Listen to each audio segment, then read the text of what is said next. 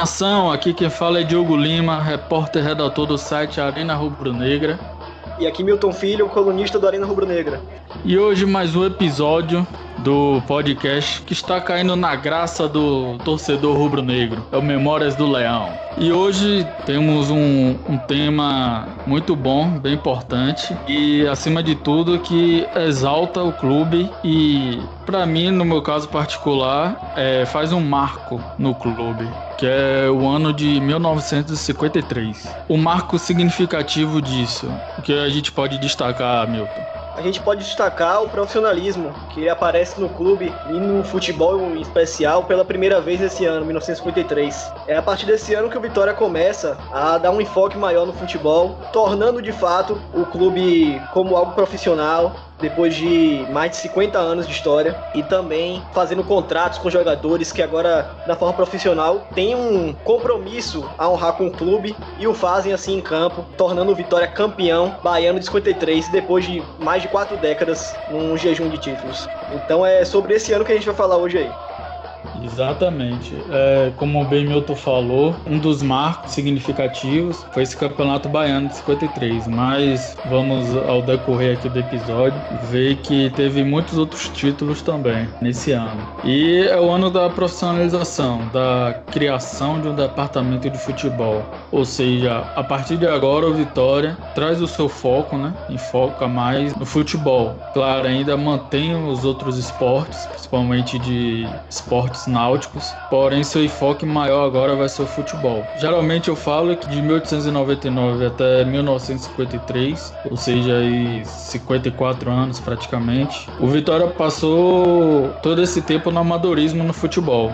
E esse amadorismo trouxe, fez com que o Vitória não disputasse nem todos os campeonatos baianos, tanto que seu primeiro título só veio em 1908, sendo que o início, o Campeonato Baiano, a primeira edição foi em 1903, não é isso, meu? Corrija se, se tiver certo, se tiver errado. O Vitória acabou disputando em 1905 e também em 1906 e 1907, mas de fato era um campeonato assim que não era o principal foco do clube, apesar dele ser um dos, dos clubes que fomentava o futebol no estado. Só que nos anos 10 o Vitória se afasta do futebol, voltando depois nos anos 20 e dos anos 20 aos anos 50 fica aí cerca de mais de 30 anos sem dar um foco grande no futebol por conta do, das outras modalidades no qual ele estava inserido, o remo, a natação, o basquete, o voleibol. Então o futebol fica como uma das modalidades, mas não como grande foco, apesar de ter um, uma aceitação social muito grande, muitas pessoas assistirem e aderirem ao Vitória por conta do futebol. A partir de 1953, o Vitória tem um novo olhar sobre isso. E isso deve destacar também a figura de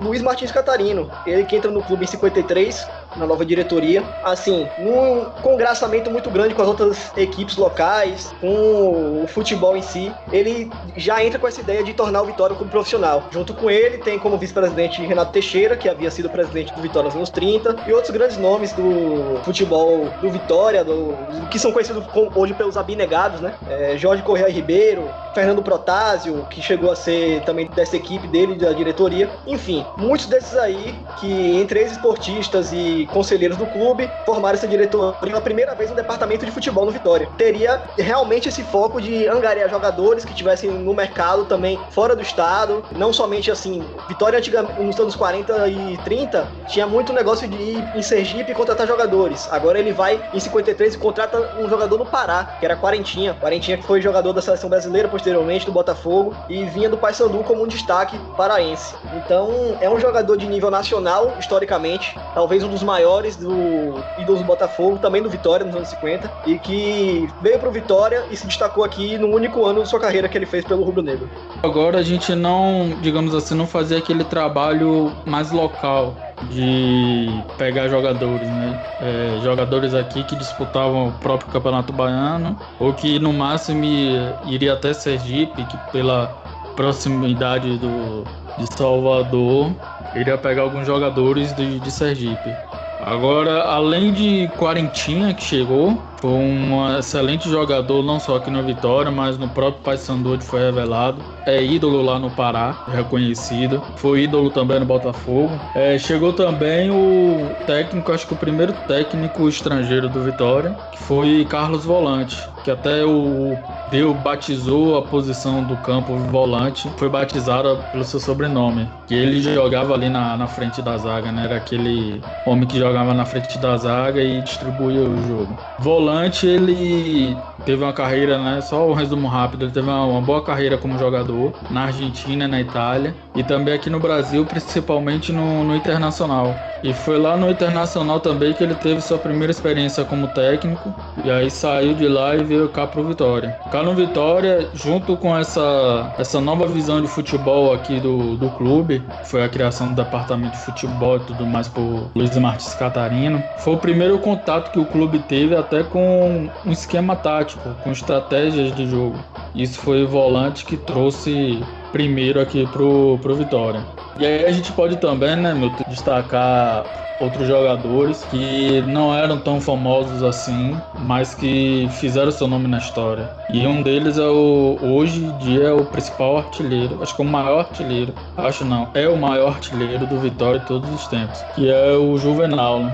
Isso mesmo, Juvenal, conhecido também como Jeg Alemão. Jogou no Vitória desde 43, basicamente. São 10 anos de história com o clube, entre indas e vindas, né? Porque ele saiu do clube, foi pro futebol de fora, voltou, futebol de fora do estado, no caso, voltou pro clube depois no final dos anos 40 e permaneceu é, até esse destaque maior que foi esse título dos 53. E é interessante até porque nesse ano, acho que o Vitória cria seus primeiros ídolos, né? Apesar de terem jogadores dos anos 40 que foram marcantes, como Siri, é, em 53 a torcida começava a aderir aos jogadores assim como uma figura mítica. Isso se deve também à criação das torcidas uniformizadas, né? Algumas que já na arquibancada da Fonte Nova, que é um estádio recente de 51, estavam lá fazendo as, as festas, as, com fanfarras e gritando nomes de jogadores. E diz-se, já ouvi uma história também de um, um torcedor de longa data, um rubro-negro de longa data, que existia uma música que eles cantavam indo, indo aos jogos que falava, falava o seguinte: você marca a quarentinha, mas não marca Juvenal, você marca Juvenal, mas não marca a quarentinha. Ou seja, se um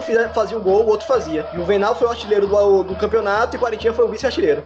É, as torcidas uniformizadas que na época, na época os jornais e até as próprias pessoas é, chamavam de fãs, mas o fãs é escrito da maneira até americana, né? Porque o futebol era um esporte ainda que tinha muitos termos ainda em inglês. Futebol era futebol e aí tinha fãs e até outros termos que eram utilizados ainda em inglês. O próprio gol era goal, muitas vezes dito. O nome do clube Isso, também que se chamava... é o nome, né? Sport Club.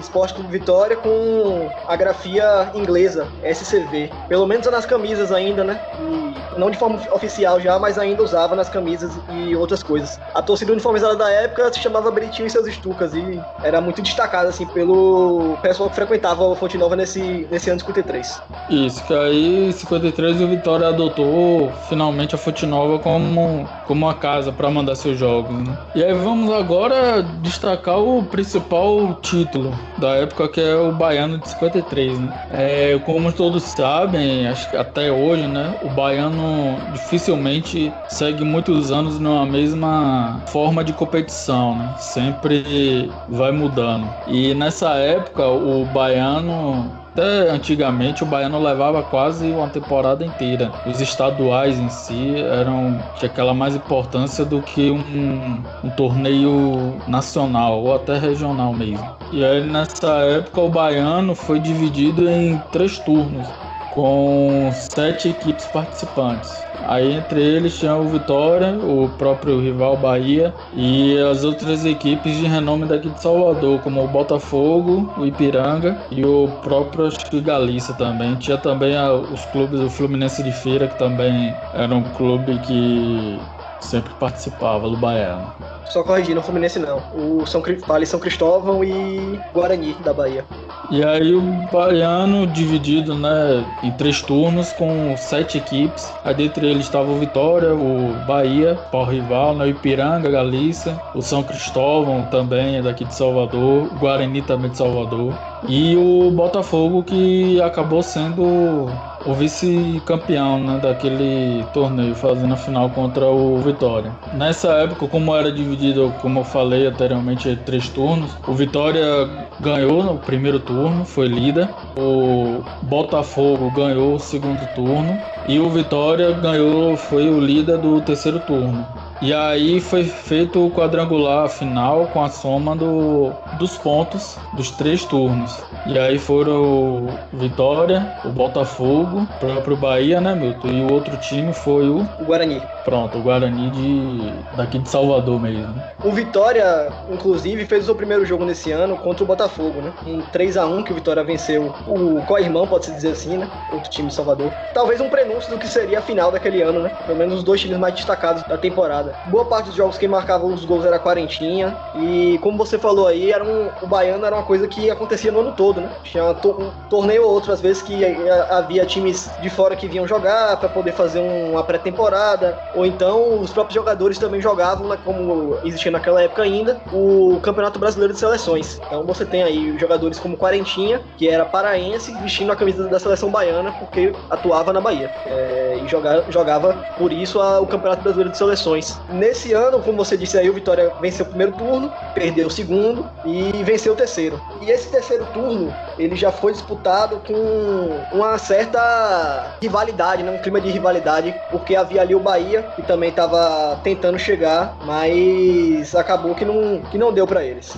É, e nesse. Teve. Eu acho que a rivalidade foi mais no, no terceiro turno, né? Que teve aquele Bavi para cerca de 40 mil pessoas lá na, na, Fonte Nova. E o Vitória ganhou por 2 a 1 um, com dois gols de Quarentinha, né? E como Quarentinha, né, era, como bem Milton lembrou, um dos cânticos da torcida, Quarentinha foi um dos artilheiros, né, daquele time com 13 gols em toda todo o baiano e fez com que o nosso saudoso e famoso escritor baiano João Baldo Ribeiro, torcedor do Vitória, tivesse Quarentinha como um de seus ídolos.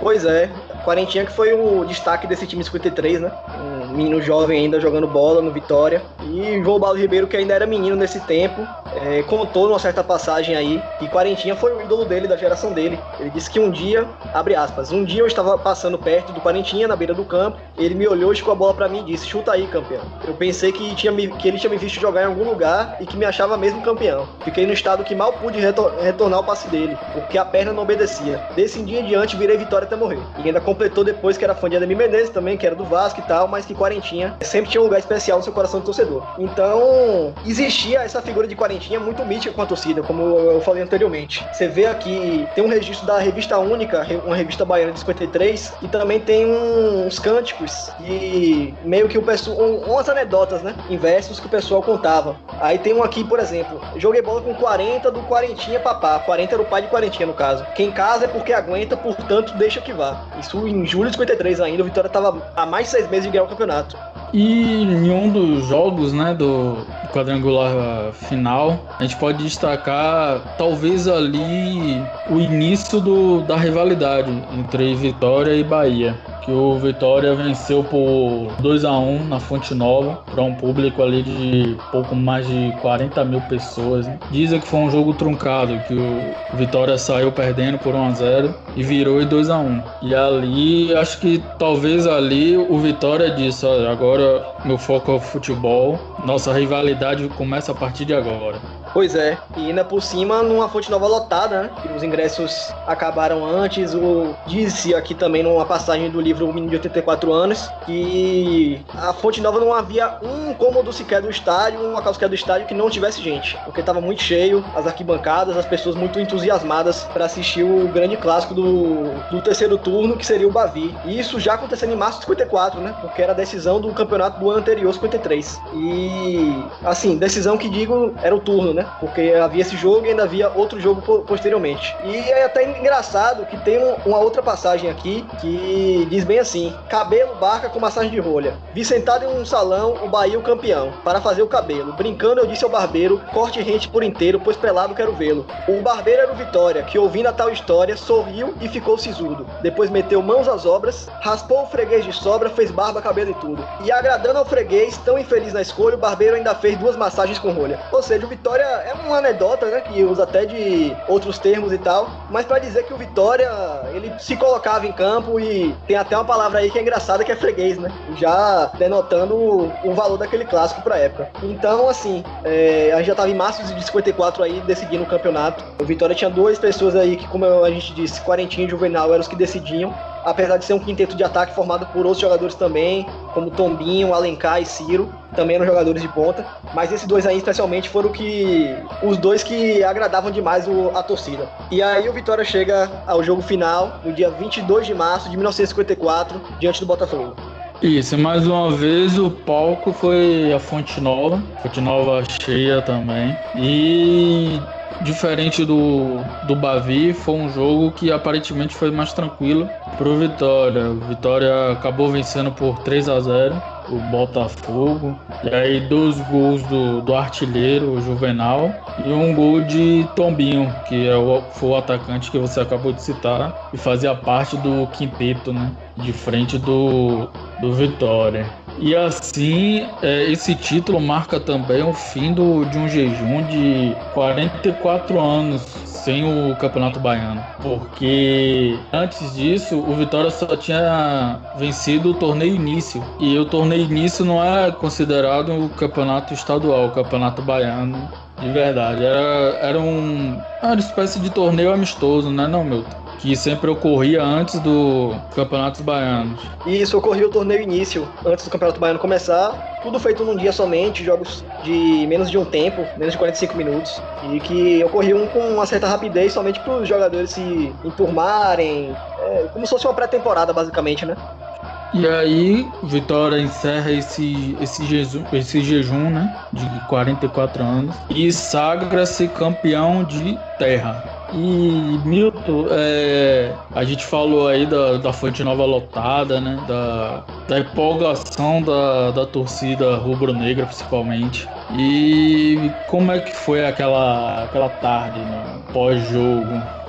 Pois é, o Vitória, além de ser campeão de terra profissionalmente, com seu grande scratch aí formado por Quarentinha, Ciro, Tombinho, Juvenal, dentre os outros que já citamos, tinha também o outro título desse dia, foi o, o, o título de aspirantes. Ou seja, o Vitória jogou primeiro com o time de aspirantes da Fonte Nova e em seguida jogou o time dos profissionais. Então foram dois títulos é, de 53 decididos nesse dia: o título de aspirantes e o título de profissionais. O Vitória conquistou os dois. O título de profissionais o Vitória conquistou com a formação de Nadinho, Valvir, Alírio, Purunga, Gago, Joel, Tombinho, Quarentinha, Juvenal, Alencar e Ciro. O título de aspirantes, o Vitória conquistou com a formação de Maciel, Eduardo, Assir, Viana, Bombeiro, Braz, Antônio, Gorneiro, Rui da Gata, Otonei e Elias. Foram placares que acabaram fazendo do Vitória campeão, tanto nos, no, nos aspirantes como nos profissionais. O Vitória também já havia sido campeão de aspirantes no futebol, havia sido campeão profissional de vôlei, havia sido campeão profissional de natação,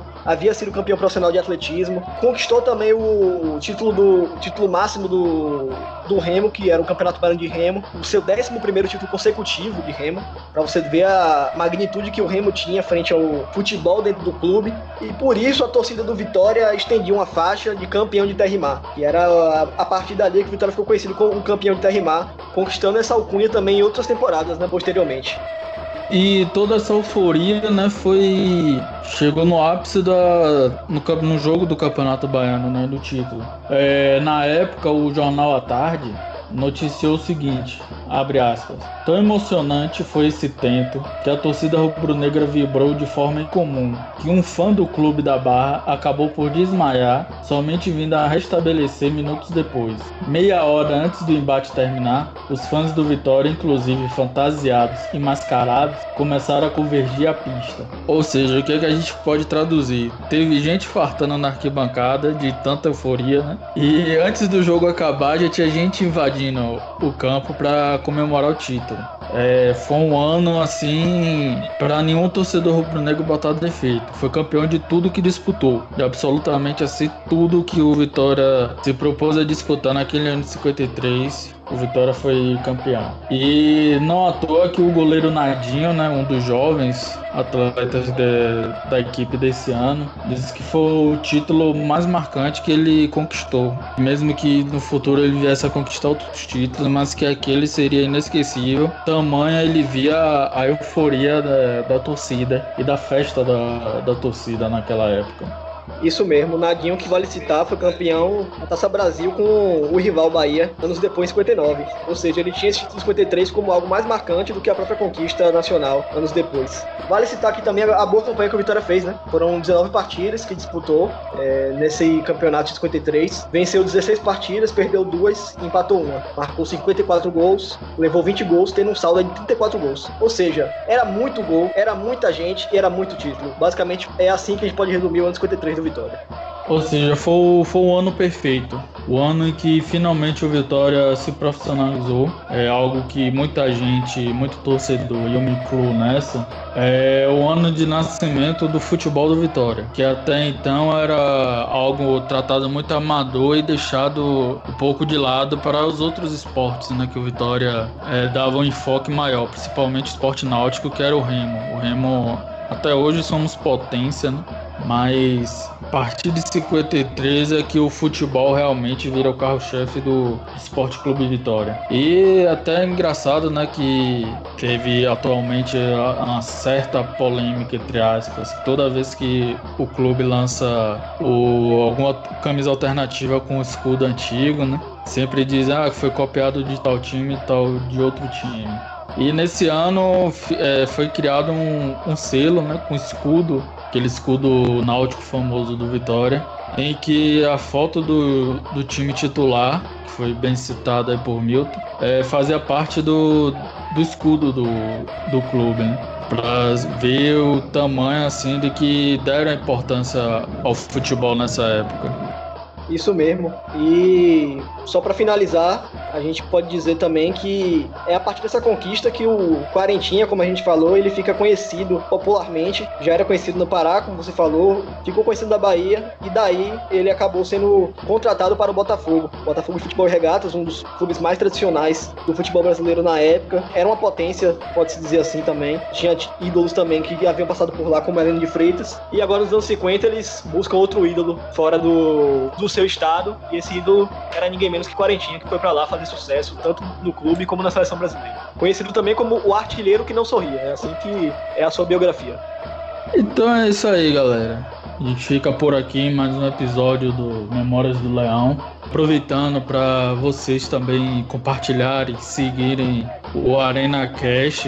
Tem não só esse nosso podcast, mas também tem o, o painel Arena que está muito bom, inclusive está também sendo transmitido no YouTube, algumas lives do painel Arena. Tem também o Extracampo e com certeza vem mais novidades por aí no Arena Cash. Aproveitar também para seguir as redes sociais do Arena Rubro Negra, dar uma lida também na coluna do Memórias do Leão que tem lá toda sai toda segunda-feira em nosso site. Como vocês sabem também, nosso, nosso podcast sai quinzenalmente às sextas-feiras. E aproveitar também para a gente estar tá com uma promoção, um, uma campanha nossa arena, que é junto com a casa de apostas. Você entrando na casa de apostas e usando o cupom Arena Rubro Negra, você tem alguns benefícios lá. Então aproveitem para fazer aquela fezinha, no, principalmente no nosso clube, né? Fazer aquela fezinha não só na aposta, mas também na, um pouco na fé, torcendo aí por uma, uma bola marota de Carlita para a gente ficar feliz. É isso aí, pessoal. Essa foi a história do nosso nossa valorosa profissionalização de em 53, nosso título que terminou um jejum de 44 anos. Quiserem saber mais, acompanhem o Memórias do Leão no Instagram, nas, nas outras redes sociais. Acompanhe a coluna Memórias do Leão no Arena Rubro Negra e tamo junto. Saudações rubro-negras. Saudações e até a próxima.